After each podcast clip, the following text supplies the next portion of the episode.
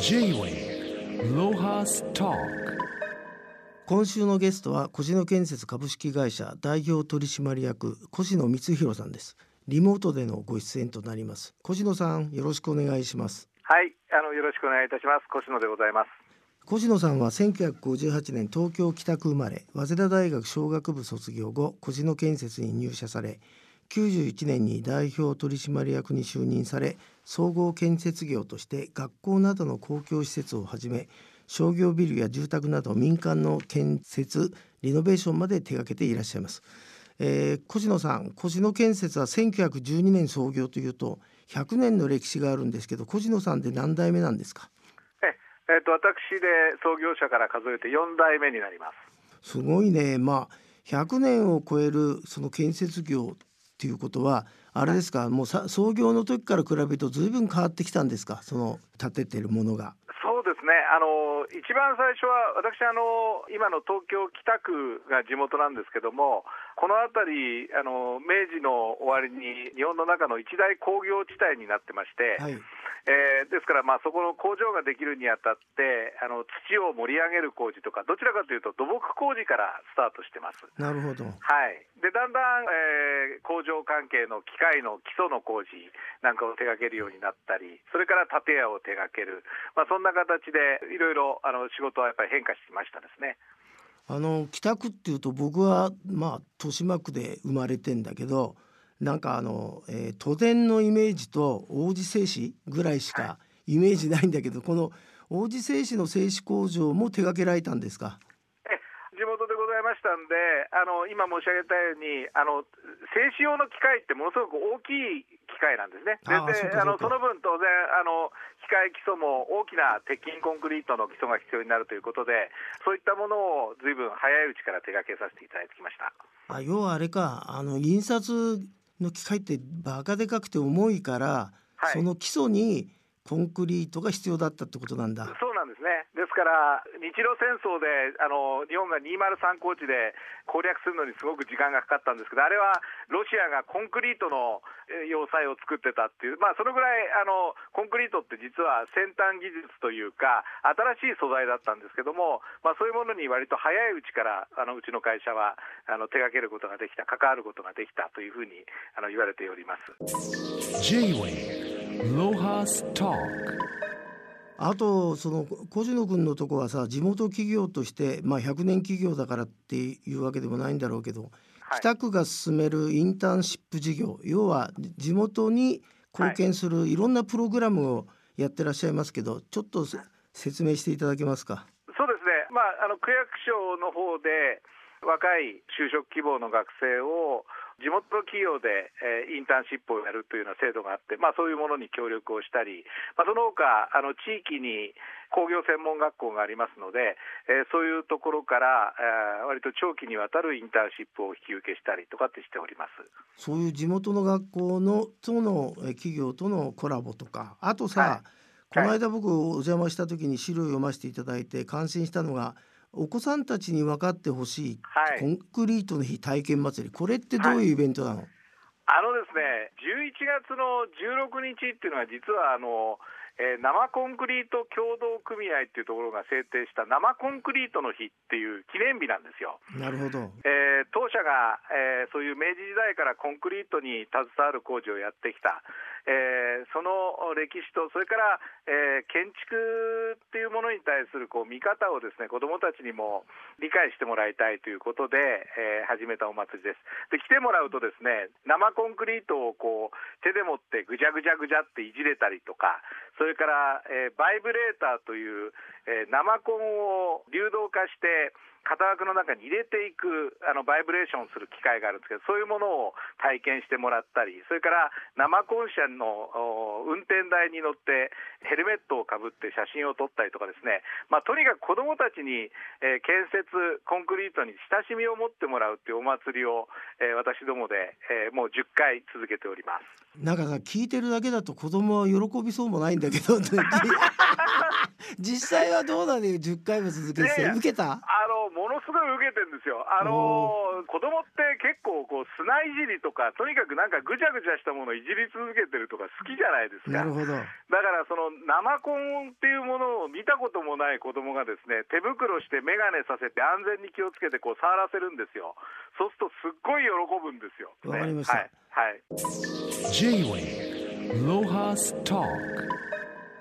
まあ、そんなコンクリートへの思いの強い、えー、越野建設が実は手掛けてるマンションの中で一番大人気なのが音楽マンション。はい、はい、そうです。これ音楽マンションってマンションが音楽鳴らすんだかなんかわかんないですけどどういう、はい、あのことなんですか？音楽マンション。あの要するに、マンションの部屋の中で大きな音出すと、すぐにあの、えー、隣の部屋、はい、上下の部屋から苦情が来ちゃうんですけど、えー、防音、遮音性を高めて、えー、音楽の演奏を自分の部屋の中で楽しんでいただける、えー、自由にあの演奏していただけるというふうにあの作った、そういうマンションです。あのその音楽マンションって聞いてドキッとしたんだけど本当にねあの随分え社会問題になったこともある、はい、えー、事例だと思うんですけどこの音楽マンションの第1号はどこに作られたんですか、はい、あのやはり地元の北区あのに作らせていただきました。で普通に考えるとさあのエコダとかさ音楽学校があるとこで音楽マンションわかるんだけど、北区って音楽学校なんてあんまなさそうだし、はい、あの実際作ってみてあのどういう人があの入ったんですか？はい。あのー、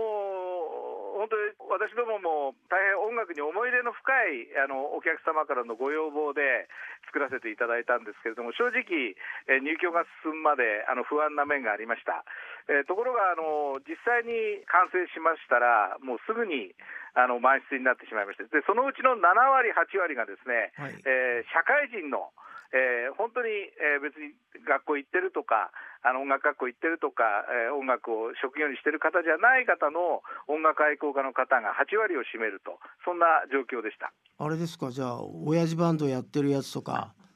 そうですね。ねはい。学生時代やったけど、ちょっと就職してしばらく楽器いじれなかったとか、あそういう方ですね。はい。あと空港ピアノに出てみたいとか。あそうです。もうあのよくもうあのうちの入居者の人結構やったの出てってやってますね。はい。あの楽器はやっぱりピアノですか、ギターですか、多いの。そうですね、あのピアノ、それからバイオリン、あのギター、まあ、弦楽器ですね、うん、まあ、それがもう本当に7割、8割を占めてます。はいはい、あの人口そのものが、音楽人口そのものがですね、やっぱりそこがもう7割、8割なんですね。あそうなんですか。はい。J-Way ロハスタちょっとその立て付けを教えていただきたいんですけど、まず土地のオーナーさんがいて、はい、でその人がまあそういう音楽好きだったりして入居者に、はい、まあそういう音楽好きな人たちとまあ一棟あれですか大体標準的なタイプで何室ぐらいなんですかね？ああのまあ、あの土地の広さによって当然あの変わってくるんですけれども私どもが手掛けさせていただいているサイズですと大体、えー、ワンルーム系が20個ぐらいっていうのがあの平均的でございます。はあそれでその家主さんはその音楽マンションを建てた時に、はい、あの一番上の階にいるんですか？それともど真ん中にいるんですかね？あのまあ大体やっぱり、えー、もちろんあのマンションしか作らない自分はお住まいにならないという方もたくさんいらっしゃるわけですけれども、はい、あのお住まいになる方はやっぱりあの最上階にお住まいになるケースが多いですね。ええ。それで、はい、そその家主さんもあれですか？音楽なんかやってる人が多いんですか？それともあんまり関係ない？全体としてはあのむしろ少ないと思います。あのそうですかはいあの全く音楽に、えー、そのものに興味がないという方、あのそういう家主さんも大変あの多くいらっしゃいます。そうするとさ、あの資料を見せていただいて気がついたのは、音楽マンションにすると。あの同じ近所のマンションの賃貸料に比べて少し高く取れたりするわけですか？そうですね。あのえー私どものあの事例でいうと、えー、建築費はあの5%ぐらい高くなるんですけれども、お家賃は10%ぐらい高く取れる、まあ、それで収益性があの十分に上がると、そういう形でお勧めしております。その自慢のコンクリートはあのその音が遮断できるマンションって他にもあるってあの資料にあるんですけど、はいはい、ああなたのとこは何が一番ダントツすごいの？あのまず一つはですね、コンクリートそのものを密実なあのまあ、硬くて丈夫なコンクリートを打っていくっていうことが、あのそのまま防音、遮音につながるということが一つあります。うんそれからあのもう一つはですね逆に作り込みすぎない、つまりあのスタジオのようなものを作ろうとすれば、我々総合建設業なんでいくらでもできるんですけれども、やはりその、えー建築費と家賃とのバランスがしっかり取れるという、まあ、そういうあのレベルで、えーしっかりと作っていく、まあ、その辺のところがこう受け入れていただける要因じゃないかなというふうに思いますけども。それってさあなたは経営者としてしっかりしてるってことじゃない？やりやりすぎだあのええっていうか、やはりその客様のその入居者のニーズと、まあ、我々のにとってのお客様って立てていただく家主さんなんですけれども、当然、その向こう側に入居者の方たちがいらっしゃるわけで、はい。その入居者の方たちと家主さんのその、えーそれぞれのニーズっていうものをしっかりバランスしていくことで、こう一つの商品になっていくと、そういう考え方で、まあ、我々えーやってます。またいいとこ目つけたと思うんですけどあの 今小野さんとこが、まあ、約10年ぐらい経ったと思うんですが、はい。今何棟ぐらいですか何室ぐらい音楽好きを、えー、こいで都内に生んだんですかね？えーそうですね、今あの、えー計画中のものまで含めて45棟、すごいな。えーはい。えーはい、完成しているもので38棟ということです。はい、で部屋部屋数だと大体どのく部らいの？屋数は先ほど申し上げたように、大体20個平均として、まあ、800個、あ800室ぐらいっていうことになりますでしょうか。ずいぶんあれだね。そういう有料な音楽好き市民のあのために貢献してる企業だね。言ってみる。いやいやほほんとね、はい。なんかこんな切り口でなんか社会貢献できてるっていうのは非常になんか素敵な仕事ですですね。そうですね、あのー実際、本当、あのこういう、えー B2C っていうか、あのよりあの広い皆さんに対しての貢献という意味で、それが音楽っていう切り口でできてるっていうのは、僕もすごく、あのなんかこの頃楽しくやらせていただいてます。J-Wave Lohas Talk それでさ小野さんはさまた目の付けどころが良くて今度入居している方たちの会員制の音楽マンションクラブっていうのも作っちゃったんですか？そうですね、あのやはりあのよくマンション建てると、どんな人が住んでるかわからないとか、もともとあのお住まいになってる周りの人たちからそういう声が出たりとかですね、えーまあ、そのマンションに住む人も、おそういううお隣同士の関心がないとかっていうことを言われるんですけど、まあ、あの音楽という共通の切り口がありますんで、まあ、それをこう緩やかな形で、えー私どもがあの長い期間お手伝いをしながらなんかこうそこからコミュニティみたいのが生まれてくればいいなと思って、まあ、そんなあの試みもやっております。それってでもあれですねかつて外言で紹介してたフランスで起きた隣人祭り、ね。そうなんです。これですよこれ。あ 嬉しいな。そうちの本えー読んでんの？読んでますよ。いや、僕はやっぱり、あの、音楽マンションクラブを考えたときにですね、あの、やっぱり、この隣人祭りがもう脳みその奥の方に埋もれてたんですけど、これがこうなんとなくこう浮かび上がってきてるなんるほど。嬉しいね。はい、うん。あのーでも本当、まさにあのマンションによってなんよって違うんですけど、あのー隣人祭りっぽい感じで盛り上がってるあのマンションもあったりするみたいですよ。はあ、はいまあじゃあまあにもう早20年前だけど随分いい種をまいたということで。ありがとうございます。J-Wave 北区といえばっつって僕全然知らなかったんだけど現在放送されてる NHK の大河ドラマ「まあ、晴天をつけて」えー取り上げられてる渋沢栄一。これが、はい。北区がホームベースなんですか？あのー日本で初めて洋紙製造の会社、王子製紙ができたのが明治6年なんですけども、まあ、この創立にあの渋沢さん、関わられて以来、えー北区にはあのご縁のある方です。あのこの間お邪魔した時驚いたんだけどあのあ飛鳥山だっけ？はい。あそこにえ渋沢さんは別荘をた建てられたんですか？そうですね、えっと別荘はあの明治12年、あの39歳の時だと言われてますけども、まあ、あのただの別荘じゃなくて、あのそこにあの海外の要人とかをお招きしてあの、民間外交を展開したりとか、まあ、本当に仕事の面でのあの拠点としてもお使いになってたというふうに聞いてます。あの資料館とかさ公園の中見せていただいた時に昔の浮世絵があったあったんだけど、はい、やっぱあれですか江戸時代からすごい継承師として有名だったんですか、そうですね、あの徳川吉宗の時代に飛鳥山というのは、まあ、より、えー、桜が植えられたり、あのいろんなことで整備をされたんですけれども、あの本当に、えー、江戸御府内から見ると、えー、ちょうど馬やあのハイキングみたいな形で行くような、えー、近郊の行楽地として栄えたというふうに伝わってます。なるほど。えーとままあ、この大河ドラマを機に飛鳥山全体が渋沢栄一のテーマパークのようになっているということで、はい。えー、今年の2月には東京23区で初となる大河ドラマ館がオープン。この間これ、はい、僕が見せていただいたもんですか？そうですね。はい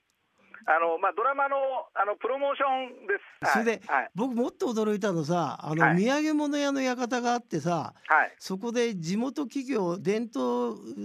の地元企業がいろんなさくまモンじゃないけどその、渋沢さんのキャラクターでお土産物作ってんじゃん。はいはいはい、あれもなんか要するになんと地元貢献型のお面白い試みだと思ったんですけど売れ行きはどうですか？あのー、実はすごく売れてるんですよ。実はですね、えー、大河ドラマ館の方は緊急事態宣言下でもありましたんで、あの非常にあの入場者をこう絞りながらやってですが、まあ、あの今までの例からするとちょっとこう少なめなんですね、うん、一方ですね、お土産館見ていただいたようにそんな大きな場所じゃないんですけれども、はい、あの必ずしも大河ドラマ館にを見に来る人だけじゃなくてですね、あの飛鳥山そのものに遊びに来たり、近所の方も見えていただいたりということで、あの大変好評でございます。ねはい、驚いちゃったな。あの、はい、今日こうやってあの放送を聞いてる人がじゃあ行ったこともない北区に行ってみようかっつって、はい、王子の駅に降りたら最初にどこを目指せばいいの？えー、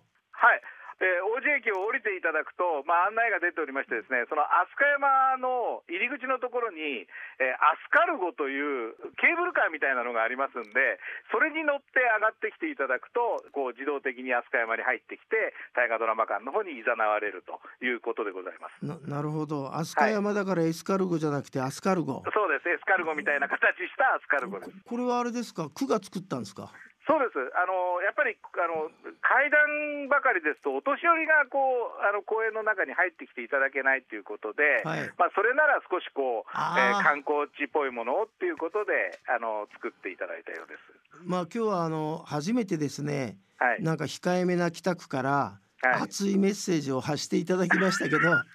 あのその地元愛の強い越野さんからですね、はいはい、ああとはあ何を知ってもらいたいですかね北区は。そうですねあの